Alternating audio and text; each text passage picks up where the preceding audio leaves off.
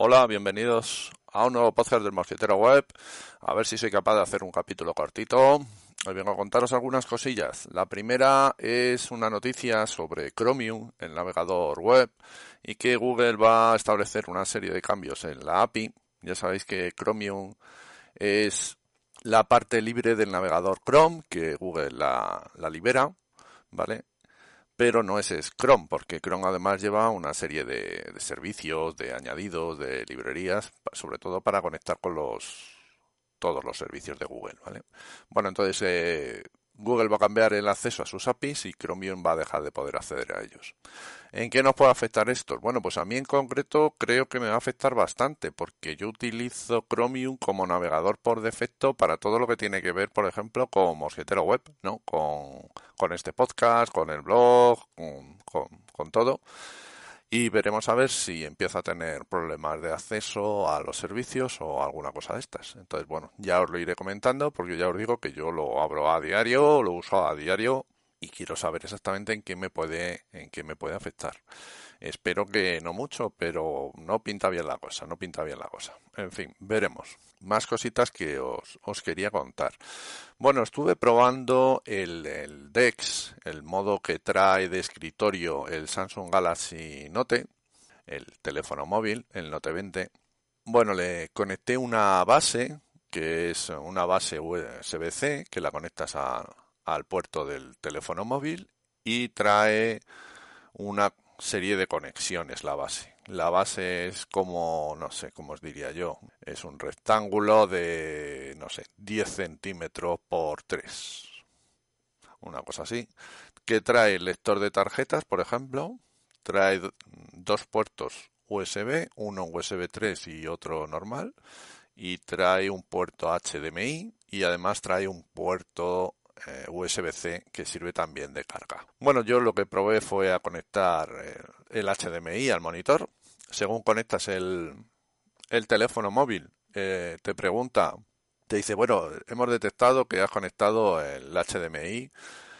quieres una pantalla externa, es lo que te dice exactamente. ¿Quieres mostrar el modo DeX? y le dices que sí y nada, pues tienes en el monitor el modo D, es un escritorio donde tienes todas las aplicaciones del móvil, y puedes manejarlo con el ratón y con el teclado. Lo que hice fue conectar ratón y teclado a los puertos USB y los reconoce inmediatamente y puedes manejar eh, el escritorio perfectamente. Bueno, pues muy, muy interesante y muy, muy sencillo de usar y está muy bien. ¿Algún problema detectado? Mm, para usarlo poco, porque tan bueno, la verdad es que tampoco lo usé mucho. Quiero decir, probé que arrancaban las aplicaciones, que podía eh, hacer, eh, mandar mensajes, leer mensajes y poco más. ¿Qué problema detecté? Cuando me salí del modo DeX, em, detecté que el teléfono se quedó con el teclado en inglés. No se quedó con el teclado en castellano, ¿vale? Ah, bueno, tampoco es muy grave, pero sí que me llamó la atención. No sé si es un problema puntual, si le ha pasado a más gente o, fue simplemente algo casual. Más cositas. Ah, otra cosa que probé es em, cuando conectas el, esta base de expansión, digamos, por USB-C y le conectas el HDMI la pantalla, el monitor, le conecté un monitor de 23 pulgadas, ¿vale? Full HD que tengo y la verdad es que se veía muy bien. El, eh, lo que os decía, mm, lo puedes poner en modo DeX, que es modo escritorio, pero si le quitas el modo DeX, eh, se puede, lo dejas en modo que se ve el móvil en el, en el monitor de tal manera que lo estás viendo como, como móvil. Eh, si lo dejas en vertical, pues en mi caso todo lo que era en vertical se veía el móvil y bueno, claro, se quedaba eh, bastante espacio del monitor en, en, la parte izquierda y derecha, pero te lo, te lo muestra ampliado, es decir, a mí me ocupaba prácticamente todo el alto del monitor. Así que bueno, también puede ser interesante para tenerlo ahí en un monitor en grande, el móvil, y no tener que estar mirando eh, el móvil si te llega cualquier cosa. O sea que, bueno, ese también me resultó curioso porque lo puedes utilizar para, para más cosas, ¿no? Eh, es, en fin, es otra cosa curiosa, ¿no? Directamente enchufarle el HDMI al móvil para que se vea en tu, en tu monitor. Así que, bueno, contento con esto. No creo que lo vaya a usar mucho, ya lo sabéis, pero, eh, bueno, fue probarlo y, y me gustó. Me gustó, me gustó. La verdad es que me gustó. Puede ser una idea y lo llevas ahí contigo y, Nunca se sabe cuándo lo vas a poder usar. Claro, habría que llevar también la base para poder usarlo, ¿vale? En fin, pero muy interesante. Las bases estas, pues no sé cuánto valen, eh, entre 20 y 30 euros yo creo que, eh, que valen. Las hay que tienen puertos eh, Cernet para la red y las hay que tienen de todo, ¿vale? los precios, pues ya os digo, por ahí andarán. Supongo que también las habrá más baratas en AliExpress o algo así, pero no, no lo sé. La verdad es que no lo sé. Yo es una base que tenía que compré hace tiempo y, y no le había dado mucho uso y decidí probarlo el otro día. Y contento, la verdad es que bastante contento. Más cositas que os quería contar. Pues eh, mira, aquí os, os, voy a pedir eh, que me facilitéis. A ver, mm, tengo un proyecto en mente y luego ya os digo lo que quiero que es montar algunas placas solares en la terraza de, de mi piso. ¿Vale? Tengo un trozo de la terraza que no uso mucho y se me ha ocurrido poder poner ahí unas placas solares. Tampoco es que les dé muchísimo el sol, pero bueno, es un proyecto que tengo en la cabeza y me gustaría saber exactamente qué tipo de viabilidad habría en poner unas placas solares. También estaba pensando en conectarlas directamente a una batería para si algún día se va la luz o algo que a modo de, de SAI, ¿no? De sistema de alimentación interrumpida. Bueno, no sé, distintas eh, opciones que puede haber que pueden ser más o menos interesantes y me gustaría pues contactar con alguien para que me informe exactamente si de lo que estoy pensando es una estupidez o si tiene visos de poder hacerse, si realmente es factible, bueno, que me informe todo esto. Sé que algunos de los que me escucháis sois expertos en esto y además sé que algunos también de los que me escucháis conocéis a gente que controla bastante de este tema. ¿Vale? Entonces, si me facilitáis el contacto, mandarme un mensaje a, a Mosquetero Web en Telegram y me decís, oye, mira, pues fulanito lleva el tema este y te puede informar y tal. De hecho, si, bueno, dependiendo de quién sea el contacto, igual hacemos un podcast con una entrevista en, eh, y luego la publicamos por aquí en el, en el, en mi podcast, ¿no? Eh, y así todos eh, sabéis un poco sobre el tema.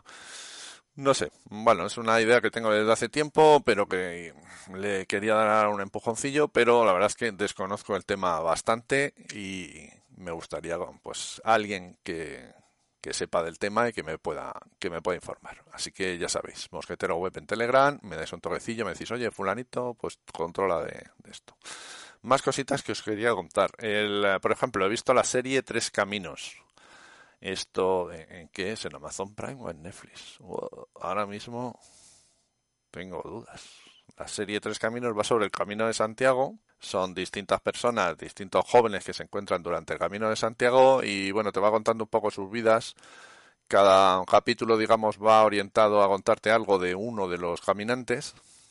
Y bueno, la verdad es que está bien, la serie me ha gustado. Creo que al final se hace un poco larga, creo que la estiran más de lo que deben. Si no recuerdo mal, son ocho capítulos. Lo podrían haber dejado en cuatro perfectamente o en seis. Y bueno, mm, está bien la serie en cuanto a que trata temas eh, muy personales, muy eh, de cada uno de ellos, digamos, de, las taras que tenemos todas las personas. y, bueno, pues eh, como eso nos, nos afecta a nuestra vida personal, laboral, social y de todo, ¿no? Y, bueno, pues me ha gustado. No es que sea una serie imprescindible, pero bueno, está curioso si además eh, pues has hecho el camino, verás parajes que te suenan o que puedes que son bonitos. Así que bueno, interesante la serie Tres Caminos. Yo diría que es de Prime Video. Yo diría que es de Prime Video. Bueno, está está curiosa. Y ahora, bueno, pasamos a la sección aplicaciones de Linux y aplicaciones de Android. Creo que no me olvido de nada. Y de aplicaciones de Linux os voy a recomendar Sotwell. Lo pondré en, el, en las notas del programa, ¿vale? ¿Y qué es este programa? Este programa permite la visualización de imágenes. Eh, dice, joder, pues anda, si eso ya viene de serie, ¿no? En, en cualquier distribución de Linux, efectivamente. Pero el otro día estuve hablando con un con unos compañeros de grupo y estaban buscando una un programa de visualización que permitiese ponerle etiquetas a las fotos. Eh, hay muchos programas que hacen esto, pero lo que estaba buscando un compañero era exactamente que pudiera seleccionar varias fotos y directamente eh, ponerles etiquetas a esas fotos que has seleccionado, ¿vale? De una forma visual. O sea, tú lo ves, dices, ah, mira, voy a seleccionar estas cinco fotos y le voy a poner la etiqueta viaje a Galicia, yo. ¿No? Eh, Camino de Santiago, mira, lo unimos a, lo que os he dicho de la serie de antes, no lo que fuese, ¿no? Y bueno, pues ya os digo, Shotwell te permite hacerlo de una forma cómoda y sencilla, así que puede ser una, una opción interesante. Además, en Linux Mint en concreto, pues está en la, en la tienda de aplicaciones, en ¿vale? el centro de software, así que simplemente la tenéis que instalar desde ahí si eh, etiquetáis eh, manualmente vuestras, vuestras fotos. Eso en cuanto a las aplicaciones de, de Linux. Y en cuanto a las aplicaciones de Android, a ver de cuál hablamos hoy. sí, venga, vamos a hablar de, de arroba voice, un lector de, libros, ¿vale? te permite, le, le, puedes decir a un, sí, no sé, tienes un libro electrónico y con esta aplicación le puedes decir que te la, que te lo lea, ¿vale? Y entonces eh, está curioso, bueno, aparte de servir para la gente que tiene problemas, eh, dificultades visuales, puede servirnos para cualquiera cuando, eh, por lo que sea, pues, por ejemplo, estás haciendo otra cosa y quieres que te lea un libro en alto. Está, está curioso, se pueden comprar distintas voces. yo creo que he comprado un par de ellas, valían como 5 euros o algo así y tengo una de un hombre y una de una mujer. Bueno, está, está curiosa, ¿vale? Lo pondré en el, en las notas también del podcast. Y bueno, relacionado con esto, deciros que sabéis que mm, hace unos meses eh, cambié un poco la forma de organizarme que tengo, salirme de muchos de los grupos de Telegram y empezar a leer más, bueno, cambiar un poco mis hábitos y deciros que estoy bastante, bastante contento. Eh, he vuelto a leer bastante, eh, me siento muy cómodo con la vuelta a la lectura todos los días leyendo un poquito, así que bastante, bastante cómodo. Estoy en pocos, en pocos grupos en Telegram. Eh, de hecho, diría ahora, bueno, ahora estoy en unos, en dos más por una cuestión de cosas de educación que se van a resolver este mes y luego me saldré, bueno, luego me saldré, luego se cerrarán los grupos porque luego ya no tienen sentido. Ahora es una época eh, en el trabajo un poco no se iba a decir estresante, bueno, digamos un poco movida, porque bueno, estoy buscando empresas para los alumnos y bueno, eso conlleva bastante papeleo, bastante trabajo que en cierta medida es eh, fundamental porque si en algo se caracteriza la FP es que eh, las prácticas son obligatorias en las empresas y es una vía de empleo eh, brutal, en concreto en informática funciona muy bien, muchos de ellos se quedan directamente en la empresa a la que le mandamos a hacer las prácticas. Y contento con, eso, pero bueno, es un digamos que como profesor pues no te gusta hacer papeles no y entonces esto es lleva muchos papeles mucho intercambio de mail para aquí y para allá y bueno ese tipo de cosillas.